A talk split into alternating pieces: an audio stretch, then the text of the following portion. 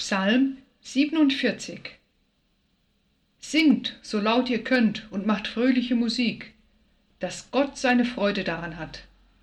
Denn Gott ist größer als alle Könige auf der Welt. Keiner sonst ist so stark und mächtig wie er. Er hat Abraham und Sarah, Isaak und Jakob ein schönes Land geschenkt, mit grünen Weiden und leckeren Früchten. Gott sorgt für alle, die ihm und nur ihm allein vertrauen. Ein weltlicher König sitzt auf einem prächtigen Thron mit Kissen aus blauem und rotem Samt.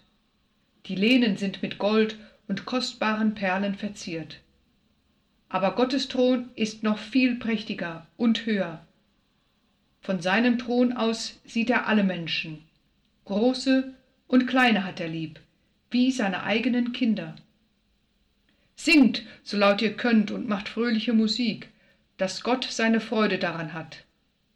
Zuletzt werden auch die mächtigen Herrscher einsehen, dass keiner größer und stärker ist als Gott.